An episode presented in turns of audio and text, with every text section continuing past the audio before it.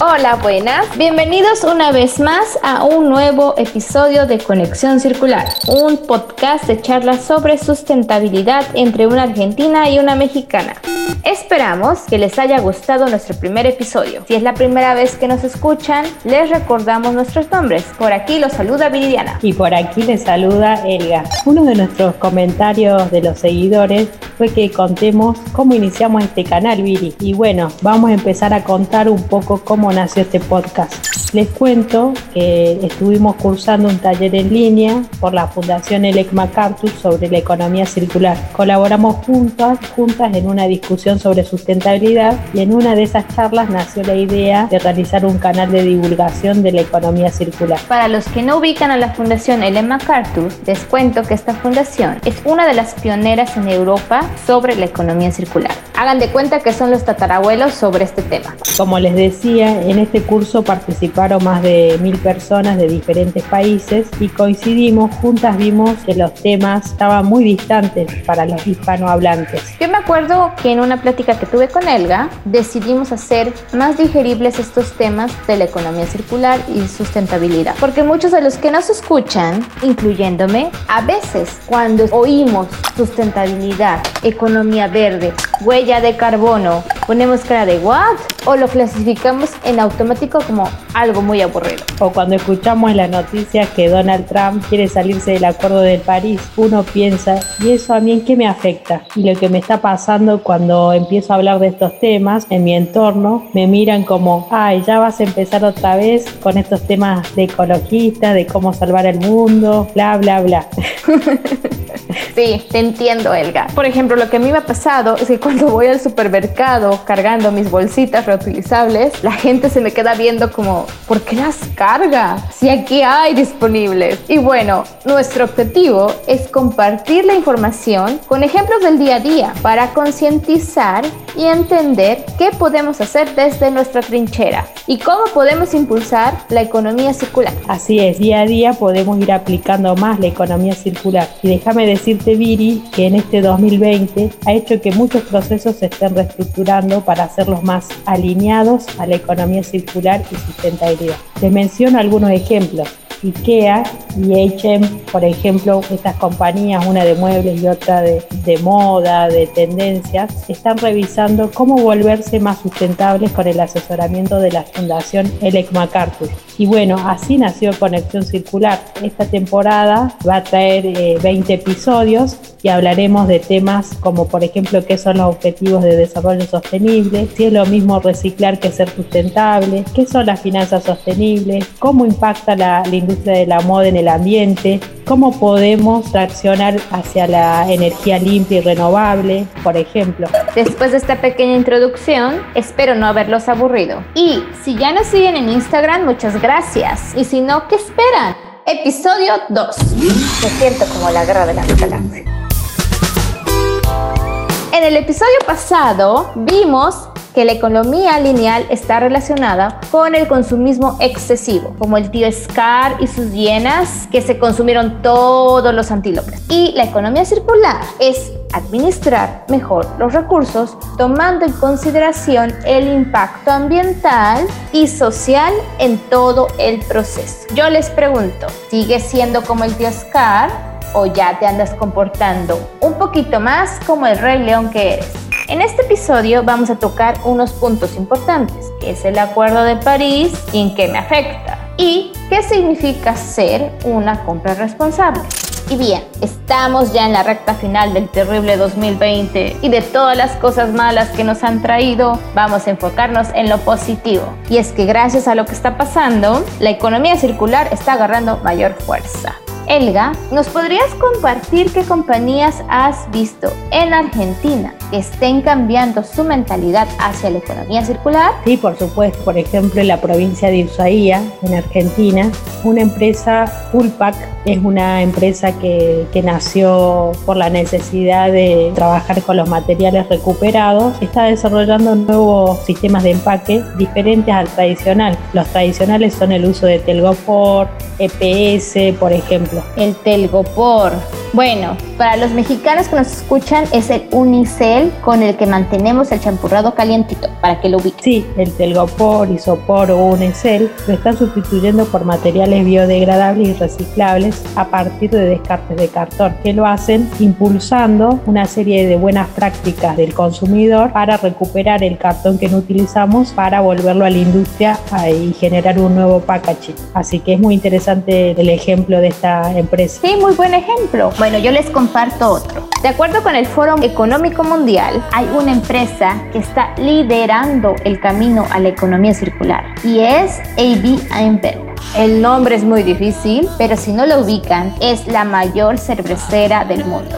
¿No les suena el nombre de cerveza modelo? Bueno, esta empresa se encarga de fabricar entre muchas cervezas la modelo, la Patagonia o la Killer. Yo creo que ya les sonó la campana y ya lo ubicaron. Bien, esta empresa ha determinado que para el 2025 quiere que el 100% de sus productos se vendan en envases retornables o que la mayoría de estos estén hechos por materiales reciclados. Asimismo, están trabajando en optimizar sus proveedores y las nuevas demandas por sus clientes es donde empieza nuestro tema de hoy. ¿Cómo saber si estamos haciendo una compra responsable? Elga, ¿nos puedes explicar en qué consiste una compra sostenible? Por supuesto, las compras sostenibles se basan en los principios y las buenas prácticas de las compras tradicionales, pero consideran factores adicionales para maximizar los beneficios sociales, ambientales y económicos para la organización contratante. Es decir, una compra sostenible implica que desde el diseño, producción, proveedores, materiales, toda la cadena de valor sigue un modelo de sustentabilidad y de economía circular que seamos buenos administradores, como nos enseñó el Rey León. Y la definición más citada que tenemos es por el Departamento de Compras Públicas del Reino Unido. La compra sustentable es el proceso en el cual las organizaciones satisfacen sus necesidades de bienes y servicios basándose en un análisis de todo el ciclo de vida, que se traduce en beneficios para la empresa, la sociedad y la economía reduciendo los daños al medio ambiente. Mira qué interesante. En otras palabras, para nuestro público que nos escucha, vamos a poner un ejemplo. La crema hidratante para la cara. Cuando estamos parados en el supermercado y estamos eligiendo nuestra crema favorita, ¿cuáles son los requerimientos que se te vienen a la mente en el momento de tu elección de la compra? Hmm. Les apuesto que lo primero que piensen es, uno, que la crema tenga una buena presentación, es decir, que el empaque esté bonito o atractivo. Dos, que el costo sea de acuerdo con el presupuesto que tienen, si es caro, si es barato. Tres, la están comprando porque ha sido una recomendación de un amigo, un artista o un familiar. Yo creo que por lo menos acerté a uno de sus pensamientos. Por lo menos, creo que una gran parte de la población, en la cual me incluyo, nunca nos hemos puesto a pensar en qué cantidad de agua se requiere para producir el envase o cuál fue la cantidad requerida de electricidad para producir la crema o mucho menos si la producción del producto implicó explotación infantil, o desigualdad laboral. Sí, y por eso el objetivo es que las empresas ofrezcan al consumidor productos sostenibles. Es decir, que desde la primera vez el consumidor tenga la opción de hacer una compra sostenible. Es decir, las empresas desde el diseño toman en cuenta los factores tanto económicos, ambientales y sociales. Por ejemplo, siguiendo lo de la crema para la cara, la empresa tiene que considerar los factores económicos, todos los costos de los materiales, de los servicios que requieren para hacer esta crema. Y en los factores ambientales debe considerar el impacto ambiental y reducir al mínimo el uso de, de los recursos. Y por último, en los factores sociales, que la producción del producto incluya el reconocimiento de la igualdad y la diversidad. Es decir, si la empresa ofrece productos que son sostenibles, al momento de hacer nuestra compra ya no tendríamos que andar pensando en si estamos dañando el medio ambiente o a la sociedad. Esto me recuerda a un episodio de una serie llamada El Buen Lugar o The Good Place. ¿Ya la has visto, Elga? En corto. En corto, les cuento la trama de esta serie porque no lo ha visto. La serie básicamente es, tienes que hacer buenos puntos para ir al cielo o el buen lugar. Y si no la han visto, esta serie se las recomiendo, es muy buena. En uno de los episodios menciona que es muy abrumante hacer decisiones que hagan buenos puntos. Porque muchas veces por el ritmo de la vida no nos ponemos a pensar si el café que tomamos al producirse requirió explotación infantil que si las flores que le compramos a don Juan usaron insecticidas o fertilizantes que están contaminando el río cercano. O que si la camiseta que tienes ahora puesta implicó que la persona que recolectaba el algodón se haya intoxicado al manejar los insecticidas. Y pensar que cada vez que uno va a comprar una remera, solamente pensamos que si el color que me queda bien, o si la talla es adecuada, o si es cara o barata. Y no pensamos en todas las implicaciones que tiene que hacer el sistema para que tengamos el producto final. Exacto.